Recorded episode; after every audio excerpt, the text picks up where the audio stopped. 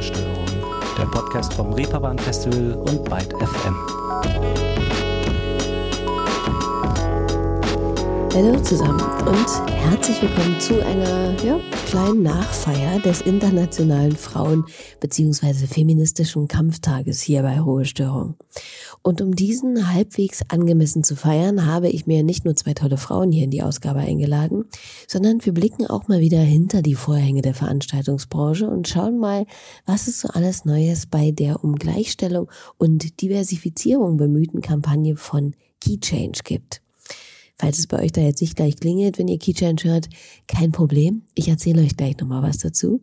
Zunächst aber vielleicht erstmal Musik zur Einstimmung. Und da habe ich mich heute für einen Track aus dem Album Women's Love Rights der US-amerikanischen und beinahe sogar am Frauentag 1945 geborenen Soul- und Gospelsängerin Laura Lee entschieden.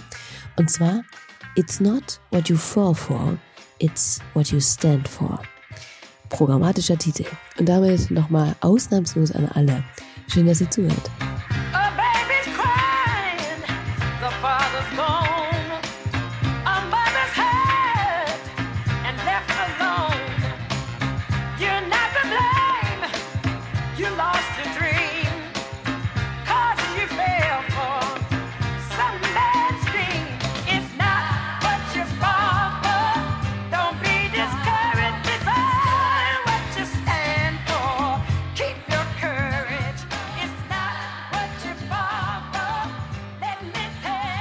Hätte man gut und gern noch ein bisschen weiterlaufen lassen können, finde ich. Aber das lässt ja leider das große Podcast-Gesetzbuch nicht zu. Aber dennoch denke ich, sind wir jetzt erstmal gut eingegroovt, um in das Thema zu starten. Vielleicht erstmal, wen habe ich zu Gast? Mit wem habe ich mich im Vorfeld dieser Ausgabe hier unterhalten? Nun, zunächst erstmal mit einem für regelmäßige RuhestörerInnen eventuell bekannten Namen, nämlich Lea Karwoth. Die studierte Kultur- und Populärmusikwissenschaftlerin ist beim Reeperbahn Festival Teil des deutschen Teams der Initiative Key Change, auf die wir gleich nochmal zu sprechen kommen. Und dann habe ich noch mit der deutsch-brasilianischen Künstlerin Gloria de Oliveira über das mitunter schwierige Zurechtfinden in der Schauspielwelt und ihre Hinwendung zur Musik, ihre aktuelle Platte Oceans of Time und die Notwendigkeit von der Schaffung von Netzwerken für nicht cis-männliche AkteurInnen in der Musikbranche gesprochen. Über allem, auch der Überschrift dieses Podcasts hier, leuchtet ja aber nun der Begriff Key Change. Und den wollte ich ja erstmal vielleicht nochmal kurz erläutern. Key Change ist eine internationale Bewegung und ein globales Netzwerk für die Gleichstellung der Geschlechter, das darauf abzielt, die Musikindustrie intersektional zu diversifizieren und nachhaltige Veränderungen in der Branche zu bewirken. Ins Leben gerufen wurde die Kampagne 2015 von Vanessa Reed zusammen mit einigen namhaften Partnern aus der Branche, wie eben auch das Reeperbahn Festival, das bis heute führend dort am Start ist und unter anderem zum Beispiel die 50-50 Pledge ins Leben rief, um endlich für eine faire Geschlechterbalance auf Festivals und Co. zu sorgen. Außerdem werden Studien in Auftrag gegeben und von KeyChange talentierte, unterrepräsentierte KünstlerInnen mit Schulungen, Mentoring und Netzwerkunterstützung sowie Konferenzen und Präsentationsmöglichkeiten auf Partnerfestivals unterstützt und somit der Weg für sie freier und ebener für eine erfolgreiche Karriere in der Branche gemacht. Wenn ihr mehr dazu erfahren wollt, packe ich euch natürlich gerne nochmal was zum Draufklicken in die Show Notes. Oder aber ihr schaut einfach mal hier im Podcast-Archiv ein bisschen rum. Da gibt's auf jeden Fall die ein oder andere vergangene Folge dazu. Auch in diesem Jahr ist Keychain schon lange wieder aus dem Winterschlaf erwacht, wobei da höchstwahrscheinlich nie wirklich geschlafen wird. Und eben deshalb auch schon einiges passiert ist, erzählte mir Lea. Ja, geht irgendwie äh, gleich in die Vollen. immer viel, also tatsächlich eigentlich in den letzten Jahren war es auch so, dass viel los war ähm, im Frühjahr, aber wir hatten jetzt zum ersten Mal im Februar dieses Netzwerktreffen ähm, wie geplant, ähm, eben im Februar in Brüssel. Die letzten Jahre, beziehungsweise im allerersten Jahr hat das auch im Februar stattgefunden. Dann kam Corona im März und alles ähm, war dicht. Und 20 2022 haben wir das Treffen auch noch wegen Corona in den Juni geschoben, weil es im Februar in London noch zu stark rassierte. Und jetzt toi toi toi hoffen wir, dass wir dieses Jahr endlich mal das Programm so umsetzen können, wie es einst angedacht war, so in den Timelines. Und was passiert aber bei solchen Netzwerktreffen? Wie kann man sich diese Veranstaltung, wenn man da eben noch nicht war, vorstellen? Ja, wir haben für das Jahr 2023 ähm, 74 MusikerInnen und sogenannte InnovatorInnen ausgewählt, ähm, die aus mehr als zwölf Ländern teilnehmen. Ähm, ich erkläre immer ganz gerne nochmal den Begriff Innovatorin, weil das äh, nicht so selbsterklärend ist, finde ich, aber das sind Professionelle aus unterschiedlichen Teilbereichen der Musik- und Kreativbranche. Ähm, und die bewerben sich alle mit uns mit innovativen Konzepten, deshalb nennen wir die Innovatorinnen. Ähm, und all diese Talente sind eben jetzt zum ersten Mal zusammengekommen als Kick-Off-Treffen des Key Change-Jahres, das sie jetzt so durchlaufen. Äh, dieses Mal äh, in Brüssel. Wir haben äh, das Ganze im L'Ancienne Belgique veranstaltet. Das ist eine große ähm, Konzertvenue dort und dort zwei Tage lang von morgens bis abends ähm, ganz inspirierendes Programm gehabt. Äh, das bestand aus unterschiedlichen Elementen, Workshops, äh, Panels, aber teilweise auch ähm, Formate draußen. Wir haben auch äh, eine feministische Stadttour gemacht und sowas. Also den das Ziel des ganzen äh, Netzwerktreffens ist natürlich das Netzwerken und das ist auch das, was die meisten daraus mitnehmen, dass sie sich untereinander ähm, eben kennenlernen, äh, berufliche Kontakte knüpfen, aber teilweise auch sich Freundschaften bilden ähm, und vor allem eben die Chance haben, sich mit Gleichgesinnten aus unterschiedlichen Ländern ähm, auszutauschen. Das ist eigentlich gefühlt immer das Fruchtbarste an diesem Treffen. Ja, und ein bisschen Musik gab es natürlich auch. Wir haben dann äh, zwei Talente aus den Vorjahren, ähm, die sind aufgetreten. Ähm, The Hanged Man und äh, Tauja. Also diese beiden hier.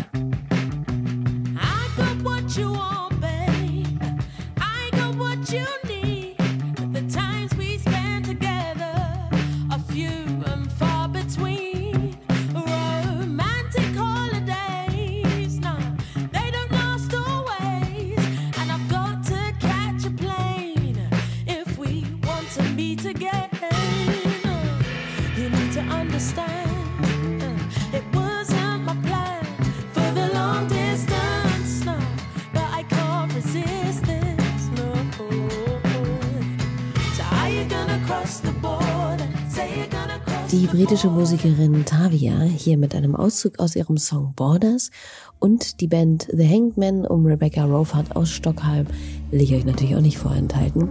Die klingen so hier.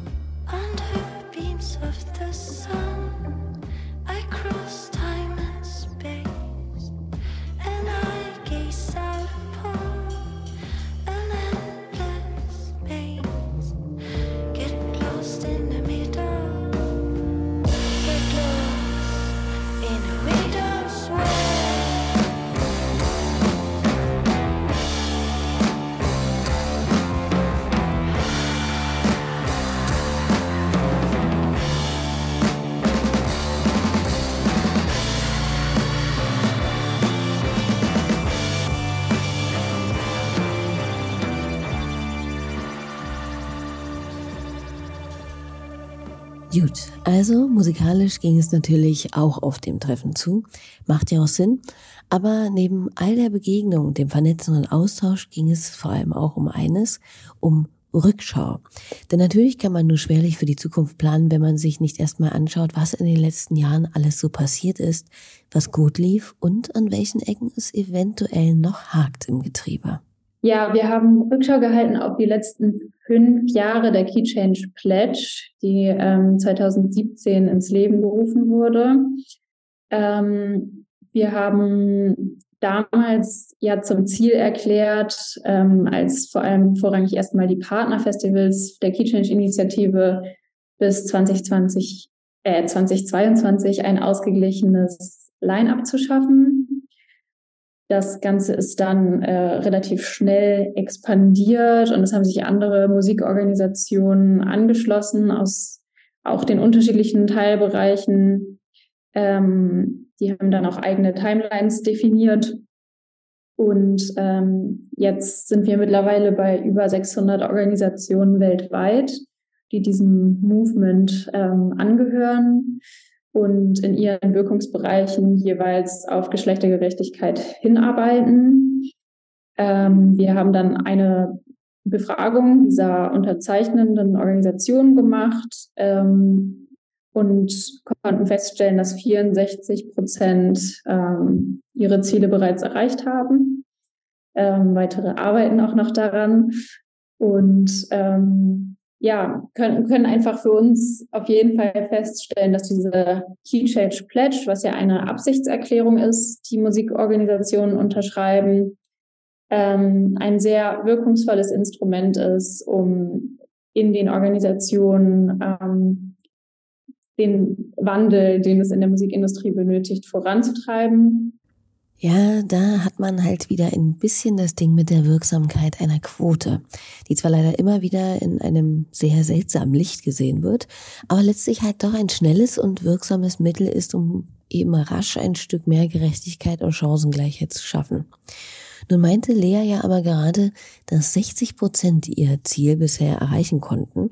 Und natürlich geht es bei Keychange nicht um einen Wettlauf oder gar Wettbewerb.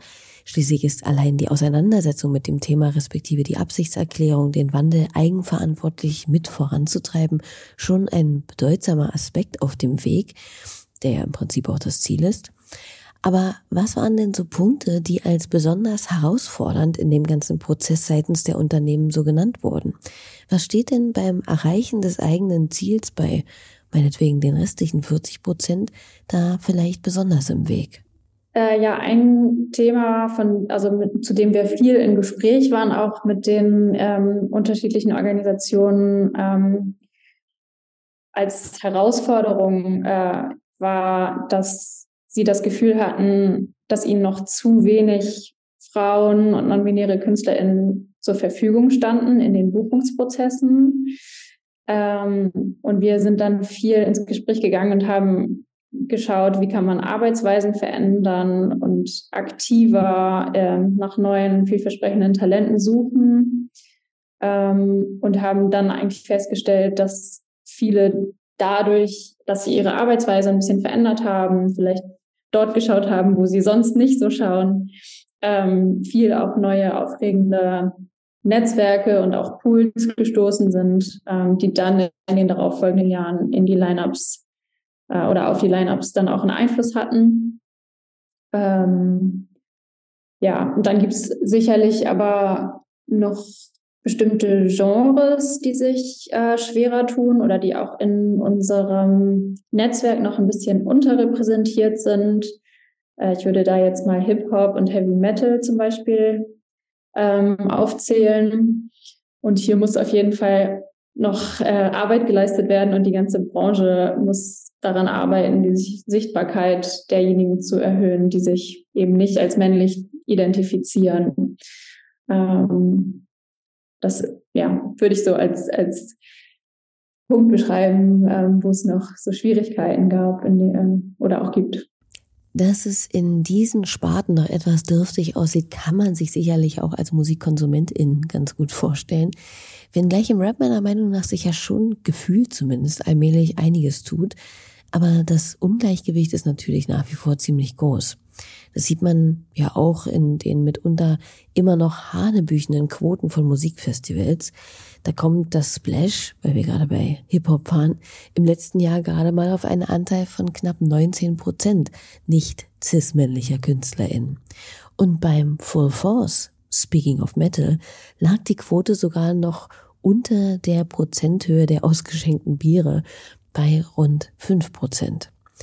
Ein immer wieder aufgegriffenes Verteidigungs- respektive Rechtfertigungsargument seitens der VeranstalterInnen ist ja, naja, die Frauen bzw. Flinter-Acts ziehen und verkaufen sich halt nicht so gut, weil die eben oftmals noch nicht so bekannt sind. Tja, ich sag mal, so werden sie es halt auch nie, ne? Zumal die Bands in den immer kleiner werdenden Zeilen auf den Line-Ups jetzt auch nicht gerade vor Popularität strotzen, aber eben männlich sind. Ist diese vermeintliche verminderte Wettbewerbsfähigkeit auch ein Thema bei dem Keychange-Treffen gewesen? Ja, das ist auf jeden Fall ein Gespräch, was wir viel führen. Ähm, wir haben aber ja im letzten Jahr vom Reeperbahn Festival eine Untersuchung durchgeführt zu ähm, Geschlechterausgewogenheit von Musikprodukten und wie das bei den NutzerInnen wahrgenommen wird. Und da haben wir schon gesehen, dass das Thema zwar äh, im Status quo gerade in der breiten Masse noch zu wenig ähm, angekommen ist, aber auch die Tendenz gesehen, dass sich die jüngere Zielgruppe ähm, sehr viel verstärkter mit diesem Thema auseinandersetzt, darauf verstärkten Wert legt und sich eben repräsentiert sehen will. Gerade im, im Live-Musikbereich ähm, wollen einfach die jungen Menschen sich mit denjenigen identifizieren, die sie da auf der Bühne sehen und vielleicht auch Role Models finden. Ähm, von daher kann man das ganze Thema Gender Equality durchaus auch als Chance begreifen. Ähm, viele ähm, Festivals berichten uns auch, dass sich wirklich die Atmosphäre des Festivals maßgeblich ändert, wenn da nicht mehr ein äh, sehr männlich dominiertes äh, Line-up präsentiert wird. Und ich bin wirklich der festen Überzeugung, dass das keinesfalls negative wirtschaftliche Auswirkungen haben sollte. Ähm, ja, aber wir merken, wir merken auch, äh, wir sind jetzt im Jahr 2023 und wir hätten tatsächlich gerne gesagt, die Pledge braucht es jetzt nicht mehr. Wir können die Arbeit auf dem Feld niederlegen. Ähm, aber da sind wir auf jeden Fall, äh, wie man merkt, noch nicht. Also die ganze Musikbranche ist immer noch nicht repräsentativ genug und unsere Arbeit geht auf jeden Fall weiter, weil wir ähm, uns ja auch zum Ziel gesetzt haben, dass äh, nicht nur Frauen, sondern auch andere unterrepräsentierte Geschlechter und Gruppen ähm, mit einbezogen werden müssen. Und das ist auch gut und wichtig so. Ich glaube ja, dass wenn man auch als Musikkonsumentin mal ein wenig die eigenen Hörgewohnheiten überprüft, beziehungsweise da auch schon breiter aufgestellt ist, einem automatisch die Lust an Festivals vergeht, bei denen nur die Künstler auftreten, die man vielleicht mag, aber eben nicht die KünstlerInnen. Spannend auf jeden Fall, wie sich das entwickelt und ob da die VeranstalterInnen hoffentlich wirklich irgendwie immer mehr in Zugzwang geraten. Aber vielleicht genug des Rückblicks beziehungsweise der noch nicht ganz ausgehorenen Aspekte mal hin zu den produktiven Vorhaben und Plänen in der Zukunft. Vorgestellt wurde dort nämlich auf dem Treffen unter anderem auch ein sogenannter Actionplan oder Actionplan, den ich mir von Lea mal hab erläutern lassen. Ähm, wir haben vier Punkte definiert, die aus dem Feedback der UnterzeichnerInnen hervorgegangen sind und anhand denen wir jetzt die Key Change Pledge weiterentwickeln werden. Der erste Punkt heißt Beyond Gender. Das ist genau das, was ich gerade ähm, auch schon angesprochen habe, aber vor allem, allem der Punkt, dass die Pledge intersektionaler gedacht und gearbeitet werden soll. Dann ermutigen wir die gesamte Musikindustrie, ähm, detaillierte, zeitlich definierte und eben intersektionale Absichtserklärungen zu unterzeichnen und ähm, wollen wirklich, dass dieser Wandel sektorweit geschieht, was ich eben auch schon ansprach, ähm, dass wir eben auch alle Genres ähm, mitnehmen bei diesem Thema. Und dann wollen wir, damit das geschehen kann, äh, mehr Gesprächs- und Austauschformate schaffen, in denen Organisationen untereinander Best Practices und Tipps teilen können und sich einfach genau rund um das Thema ähm, Geschlechtergerechtigkeit und Diversität austauschen können. Und ähm, somit sollen auch sogenannte Safer Spaces ähm, geschaffen werden für dieses ähm, aktivistische Thema. Also wir haben festgestellt, dass dieser ja recht einfache Rahmen der Key Change Pledge ähm, viele Organisationen oder für viele Organisationen sehr effektiv war in den letzten Jahren.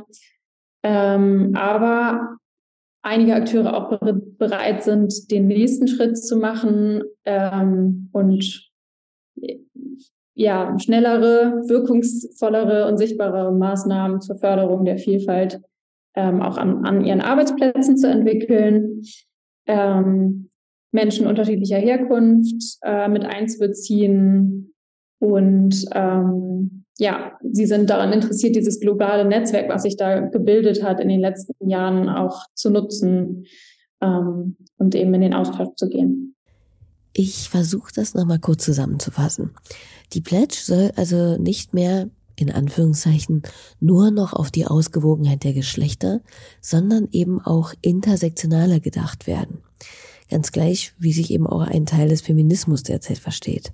Es soll neue, konkrete, mit Zeitplänen versehene Absichtserklärungen dazu geben, möglichst global und in allen Genres und das Netzwerk soll sich ausweiten und noch stärker als Plattform dienen, das Unternehmen sich eben sicher und konstruktiv untereinander austauschen können. So etwa vielleicht.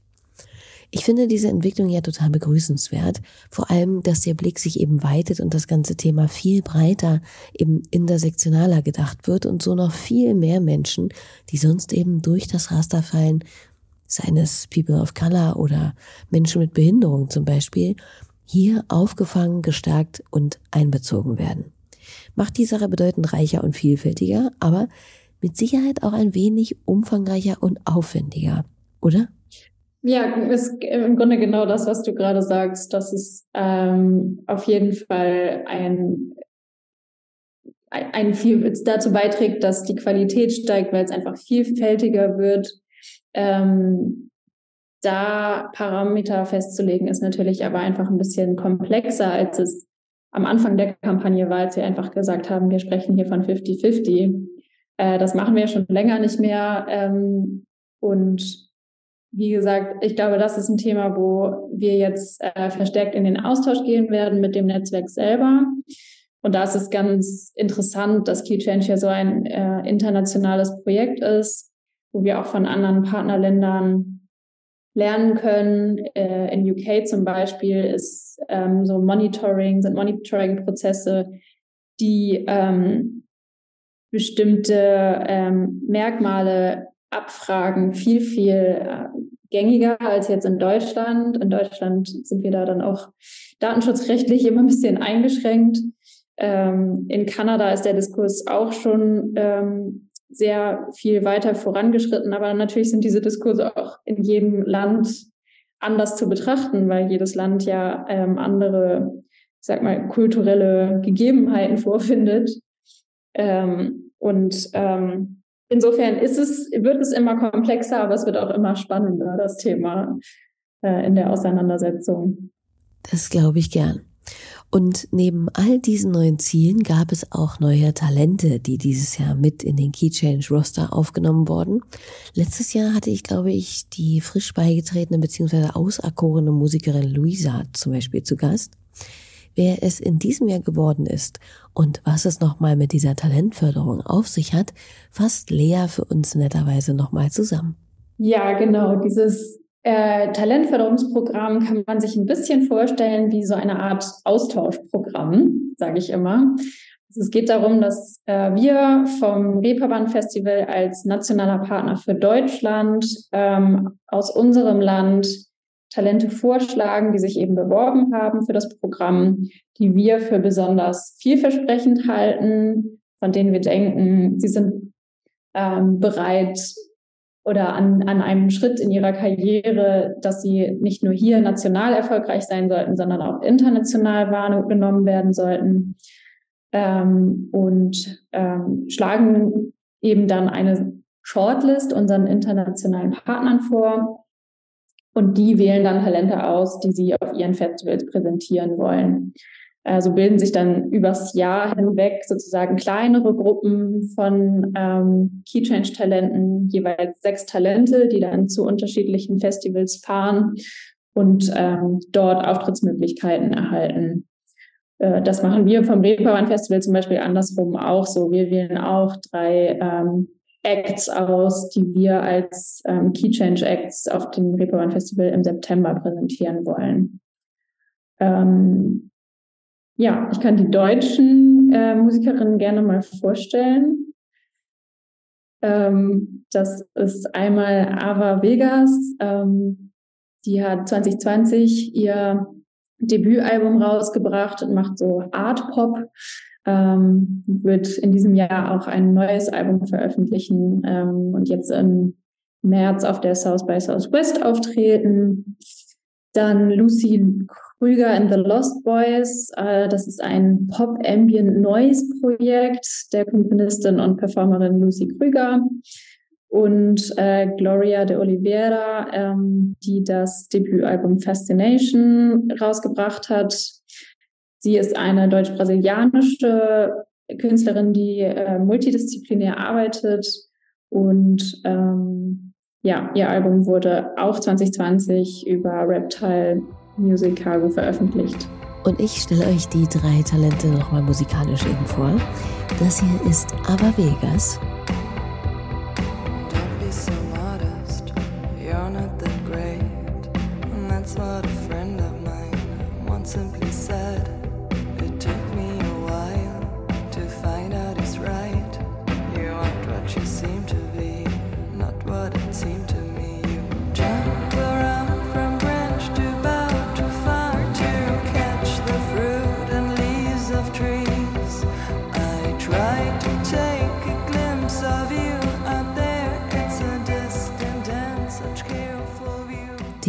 nächste im Bunde ist Lucy Kruger and the Lost Boys.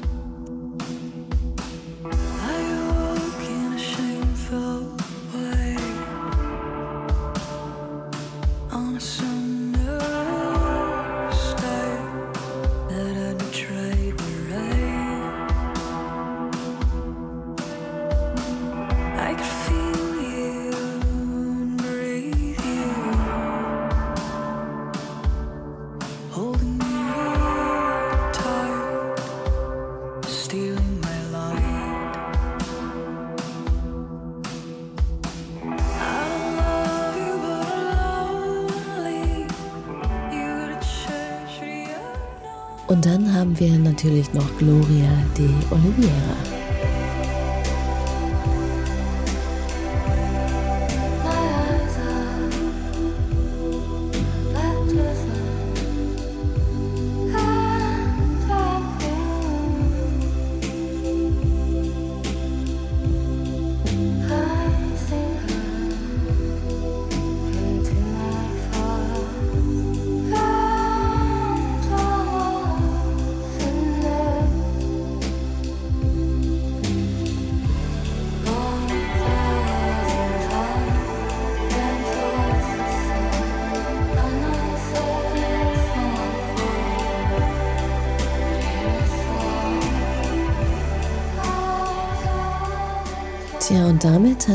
Schon perfekt den Übergang zu meiner anderen Gesprächspartnerin gebastelt. Ihre Musik war aber hier gerade noch so schön im Hintergrund, und zwar Gloria de Oliveira. Die 32-jährige Künstlerin ist schon auf verschiedenen Parketten der Kulturbranche unterwegs gewesen. Film, Theater, Hörspiel. Und nun hat sie aber im vergangenen September gemeinsam mit Dean Hurley ein Album mit dem Namen Oceans of Time veröffentlicht und sich nun somit hauptsächlich aufs Musikmachen fokussiert. Das passt auch ganz gut zu ihrer Selbstbeschreibung. Ähm, ich würde sagen, ich bin primär Musikerin und visuelle Künstlerin. Und für mich liegt das Augenmerk eben darauf, einfach eine Welt zu kreieren mit allen Mitteln, die ich spannend finde, zur Verfügung stehen ähm, eben über alle Sinne irgendwie eine Welt zu kreieren, ob das jetzt mit Musikvideos ist, mit Fotos dazu, mit Illustrationen ähm, zu der Musik, die ich mache. Daneben ist es dann natürlich auch so, dass mich dadurch eben auch andere Bands und andere KünstlerInnen manchmal fragen, ob ich für die eben das Artwork mache und so weiter. Und dadurch hat das so ein Eigenleben entwickelt. Aber von Anfang an war eher so mein Gedanke, ich kreiere so meine Welt mit Bild und Ton. Ja, und davon kann man sich auch schon mal ganz leicht selbst überzeugen, wenn man sich mal das ein oder andere Musikvideo zum Beispiel ansieht. Denn hier flimmert einem sofort eine immer wiederkehrende, ziemlich konsistente und sehr kunstvoll bedachte Ästhetik entgegen, wie es wohl nur bei MusikerInnen der Fall ist, die Bild und Ton niemals wirklich getrennt voneinander betrachten würden und das Visuelle in ihrer Kunst auch nicht einfach in fremde Hände, sondern lieber in den eigenen behalten. Auch wenn das vielleicht hier und da mehr Aufwand bedeutet. Gehörten denn diese zwei Sparten für Sie schon immer so zwingend zusammen oder entwickelte sich das erst im Laufe der Zeit, vielleicht auch durch Ihre vieljährige Tätigkeit als Schauspielerin? Ich bin da schon immer zweigleisig gefahren. Für mich gab es nie das eine oder das andere. Ich habe immer ganz viel gemalt und so meine eigenen Filmchen gedreht als Kind, aber auch Musik geschrieben und gesungen. Für mich war das immer so ein Ding. Das hat natürlich den Nachteil, dass man sich schnell zeitlich auch mal verzettelt ähm, und sich da irgendwie auch organisieren muss, dass man allen Dingen irgendwie seinen Raum gibt. Und manchmal ist es auch ganz schön, die Sachen einfach abzugeben, zu sagen, okay, jemand anderes interpretiert dann meine Musik visuell, jemand anderes macht für mich das Musikvideo. Ähm, es hat alles Vor- und Nachteile. Klar.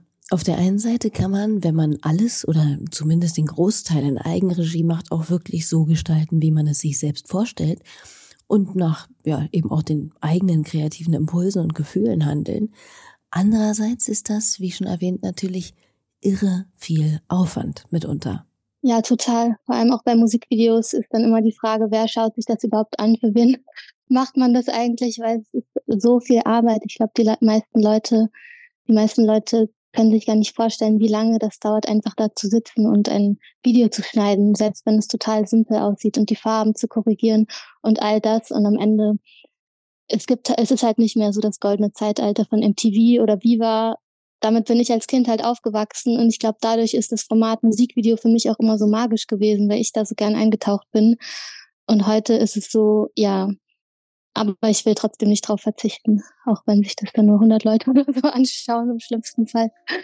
Naja, ein paar mehr sind es denn schon. 26.000 zum Beispiel, wie bei ihrem 2019 releaseden Song Falling in Space, bei dem sie auch Regie und Schnitt selbst übernommen hat. Dort zu sehen ist sie selbst in schimmernd angeleuchtetem Profil mitunter und 80er Jahre Vibe. Wie eine Traumgestalt in einer dunklen, blau getönten, nebligen Zwischenwelt. Der Sound dazu ist dieser hier.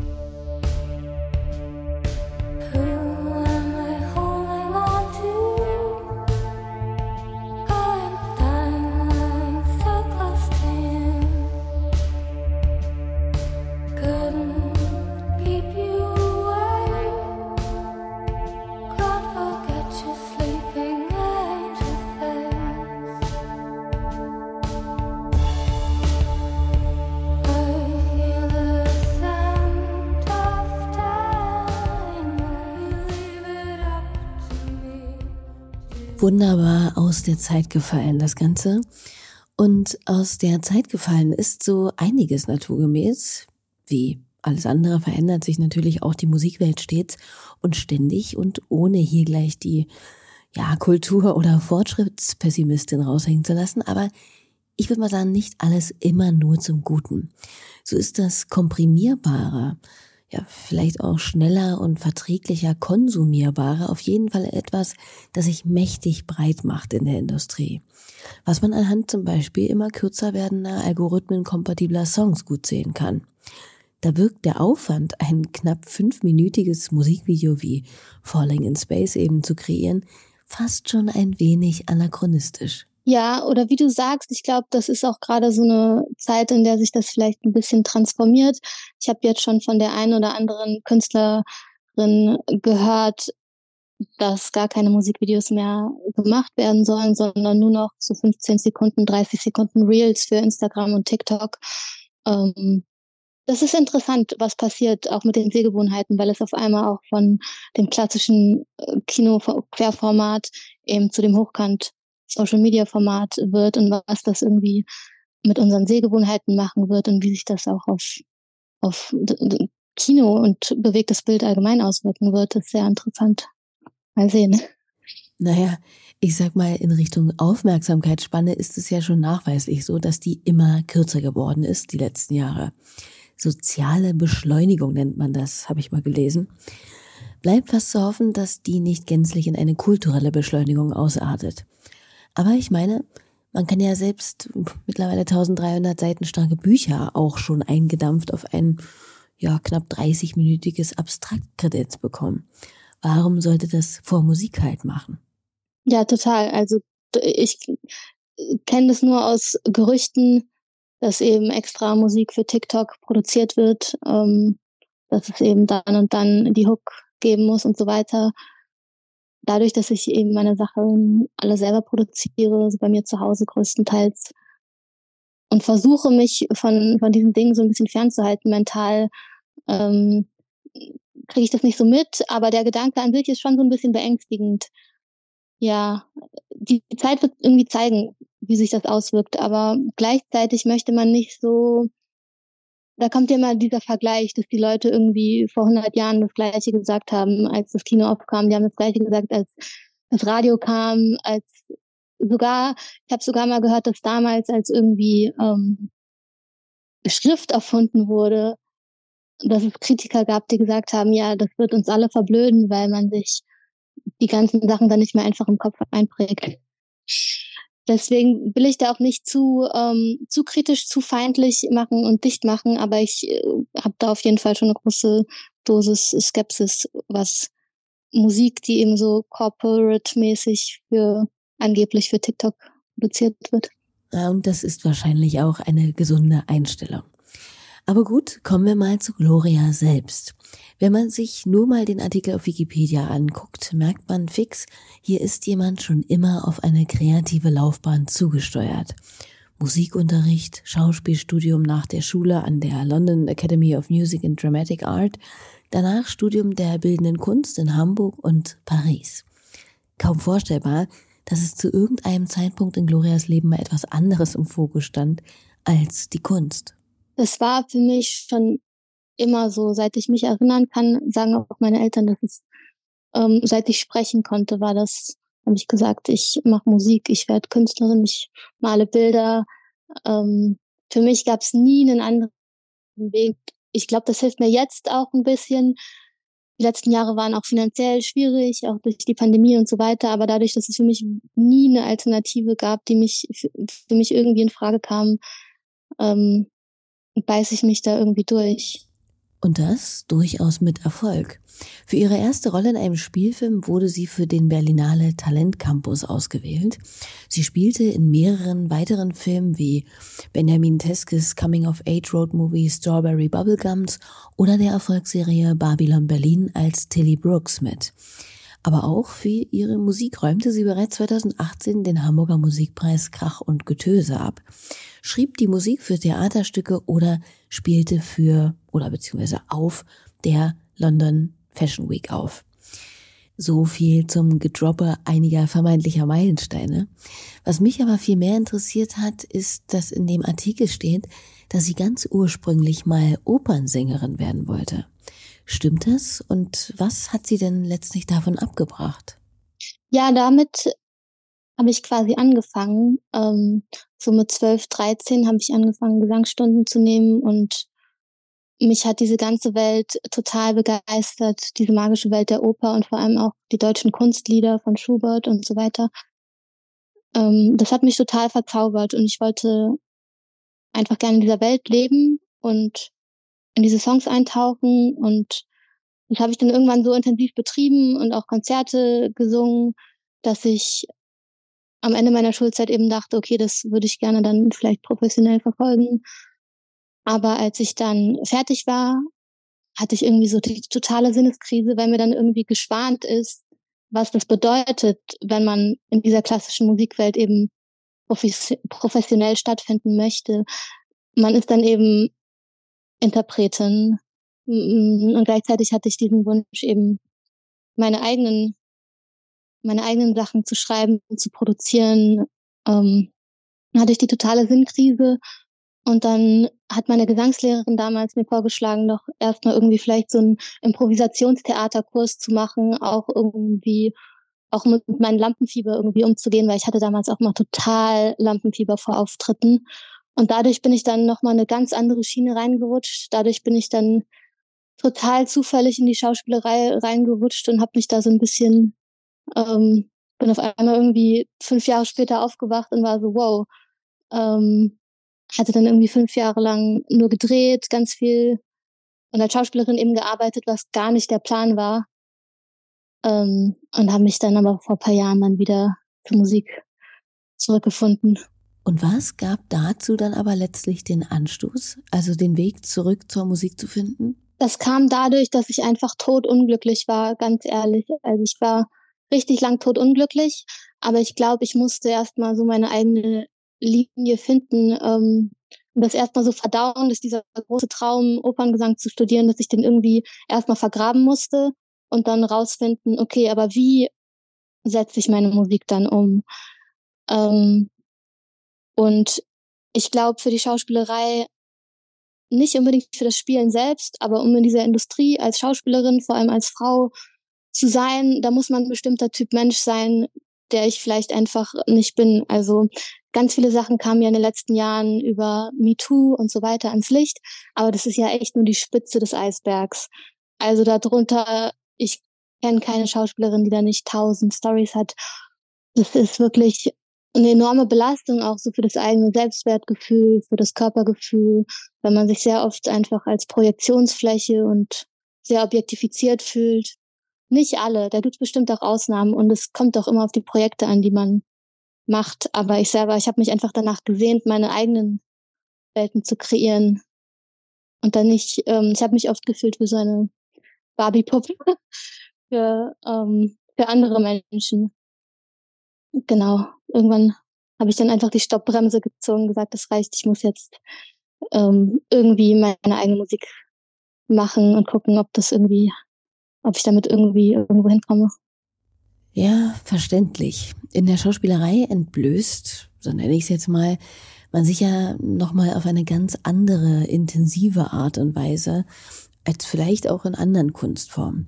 Einfach weil es viel um den Einsatz des eigenen Körpers, von Emotionen und so weiter geht. Fühlt sie sich denn aber jetzt im Musikbusiness, das ja auch sicherlich jetzt noch weit entfernt davon ist, ein Safe Space für alle Menschen zu sein, wohler? Ich fühle mich extrem wohl in der Musik. Ähm, damit will ich nicht sagen, dass es auch in der Musikindustrie total patriarchale Strukturen gibt und Machtmissbrauch und Missbrauch im Allgemeinen gibt's auf jeden Fall, aber so wie ich mich da eingerichtet habe als Independent-Musikerin und auch einfach im Kontrast zur Filmbranche, also ganz, ganz plump gesagt, wenn ich ein Konzert spiele und dahin gehe, dann sagt niemand, okay, aber wir hatten uns jetzt überlegt, dass du das Ganze nackt machst. Ähm, das passiert dir halt an einem Filmset. Da wird jetzt, wie gesagt, in den letzten Jahren mehr drauf geachtet und ähm, wenn du irgendwie jemanden hast, der auf dich aufpasst, auch agenturmäßig und so, dann wird das vorher alles abgeklärt. Aber ja, ganz viel Unkoscheres passiert da trotzdem noch. Ähm, allein schon dieser Kontrast, dass ich so meine eigene Herrin sein kann und selber ähm, über mich und meinen Körper und meine Grenzen wirklich bestimmen kann, ohne dass es mich beruflich gefährdet. Das ist ja die Sache. Klar kann man sagen, ich mache keine Nacktszenen oder ich mache das und das nicht oder ich spiele diese Rolle, die ich vielleicht künstlerisch nicht toll finde, nicht, aber dann hast du halt den Nachteil beruflich, finanziell, karrieremäßig. Tja, und das ist halt immer wieder und immer noch leider so ein Thema, das sich auf diverse Situationen im Leben einer Frau und Flinterpersonen übertragen lässt und es eben so wichtig macht, dass man nicht nur am 8. März für gleiche Rechte und Voraussetzungen für alle kämpft. Was ja manchmal ein wenig helfen kann auf dem eigenen Weg raus aus besagten Zwängen und aufoktroyierten Erwartungen, sind Identifikationsfiguren. Und damit meine ich jetzt eben nicht zwingend Vorbilder, sondern einfach Menschen, mit denen man sich irgendwie identifizieren kann und deren Weg und Schaffen einen in seinem eigenen inspirieren kann. Gab es so jemanden denn auch für Gloria? Ja, da gab es eine ganz tolle Musikerin, die wohnt auch in Berlin, äh, Molly Nielsen. Die habe ich tatsächlich da erst irgendwie entdeckt, als ich ähm, total unglücklich war über die Schauspielerei, habe ich irgendwie ihre ganze Musik auf einmal entdeckt und fand die Musik auch super. Aber dann habe ich irgendwie angefangen, über sie zu lesen. Und ihr Motto ist halt DIY till I die. Und sie macht wirklich alles selber. Ihr Mastering, Mixing, Aufnehmen macht sie alles bei sich zu Hause, gestaltet das Artwork selber, äh, macht auch ihr Booking selber, macht alles selber und hat sich dadurch eine sehr tolle, sehr solide, große ähm, Hörerinnenschaft auch aufgebaut auf der ganzen Welt, aber hat das so kompromisslos durchgezogen, wirklich ohne Kompromisse. Ich habe dann irgendwie ein paar Tage lang die ganze Zeit Interviews von ihr gegoogelt und gelesen, weil mich das so inspiriert hat, wie jemand einfach kompromisslos ist und sein Ding durchzieht, weil das das komplette Gegenteil ist von dem, wie ich irgendwie als Schauspielerin gelebt habe. Wie gesagt, ich will das nicht zu sehr verallgemeinern, weil es gibt bestimmt Schauspielerinnen, die ganz andere Erfahrungen gemacht haben, aber ich, ich hatte immer das Gefühl, es war am besten, wenn ich keine Meinung hatte zu irgendwelchen Dingen. Ähm, sogar irgendwie Sachen wie Kostüm, Make-up, also so Sachen an deinem eigenen Körper ist am besten, man ist still und sagt nichts und ähm, das hat mich so inspiriert, ja. Baby.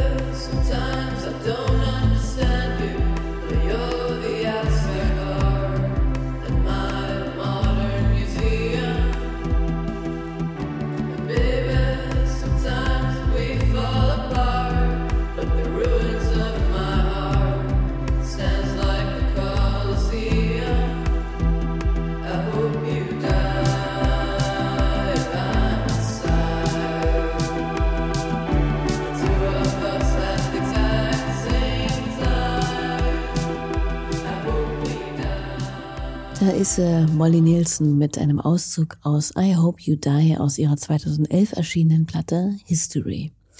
Zu der Zeit hat Gloria noch keine Musik gemacht, meines Wissens nach, aber seit 2017 auf jeden Fall.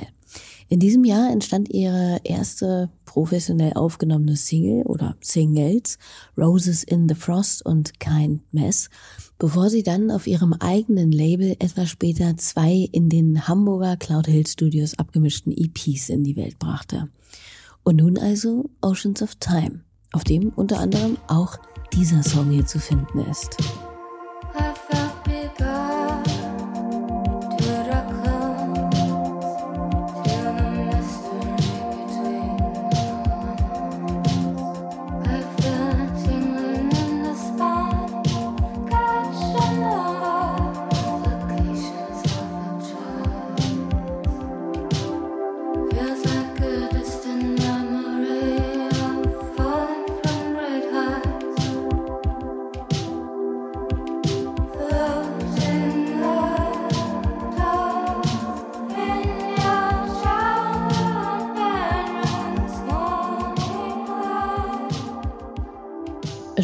Of the Cosmic Sea, entstanden mit dem amerikanischen Komponisten und Sounddesigner Dean Hurley.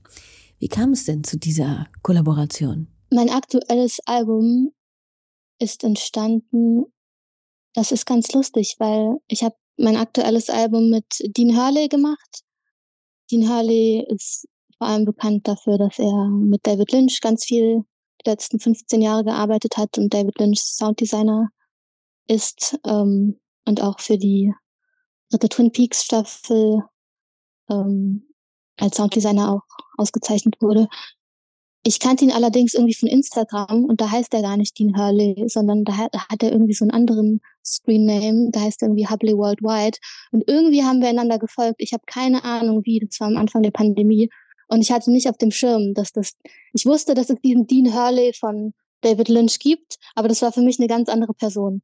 Und dann haben wir manchmal eben ähm, so geschrieben bei Instagram einfach über so 16 über 16 Millimeter Filme und so ganz nerdigen Kram, ganz viel über Musik, die wir beide mögen. Und irgendwann hat er mich dann per E-Mail angeschrieben und gefragt, ob wir irgendwie Musik zusammen machen wollen. Und dann habe ich so seinen Namen gesehen und habe dann nochmal gedacht, so, warte mal, das kommt dir irgendwie bekannt vor und habe das gegoogelt, gegoogelt und dann ist mir das alles erst aufgegangen. Und er macht halt eben auch solo ganz, ganz tolle Musik, sehr atmosphärische, tolle Musik. Also ähm, ist auch ein Allround-Künstler. Und dann haben wir uns ein Jahr lang Files hin und her geschickt. Wir haben auch immer nur so ganz lange E-Mails geschrieben. Wir haben gar nicht telefoniert oder geskypt oder irgendwas, sondern uns immer ganz viel geschrieben. Und nach einem Jahr war dann irgendwie so ein Album fertig. Aber ganz unge ungeplant, ungeplottet.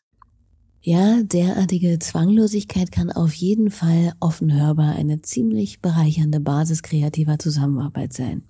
Und natürlich, wenn diese auf Augenhöhe stattfindet, was hier aber ganz klar der Fall gewesen sein dürfte. Ja, total. Das fand ich irgendwie das Tolle an Dean, dass er eben diese unheimlich respektvolle Art irgendwie hat, ähm, auf einen, auf jemanden einzugehen. Und ähm, ich hatte das Gefühl, als er mir seine Files geschickt hat, weil man wird als, vor allem als Frau, als Musikerin, wird man öfter mal von, ich sag mal, männlichen Produzenten und auch Produzenten in Anführungsstrichen angeschrieben und die dir irgendwie, die irgendwie sagen wollen, ja, sing doch einfach mal über meinen Track.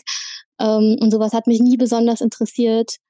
Ähm, diese, genau, weil ich bin so, ja, ich produziere meine Musik selber. Ich muss jetzt nicht über deinen Track singen. Ähm, aber bei Dean war das so, dass die Sachen, die er mir geschickt hat, die waren so direkt aus meiner Welt irgendwie. Die war, als hätte er irgendwie meine eigenen Gefühle, die ich zu dem Zeitpunkt hatte, irgendwie gescored. Es war ganz toll, dass ich das Gefühl hatte, wir konnten da ähm, unsere Interessen jeweils und unsere Neigung irgendwie vereinen. Das hat einfach, also dass wir einfach auf einer Wellenlänge da waren in vielen Hinsichten.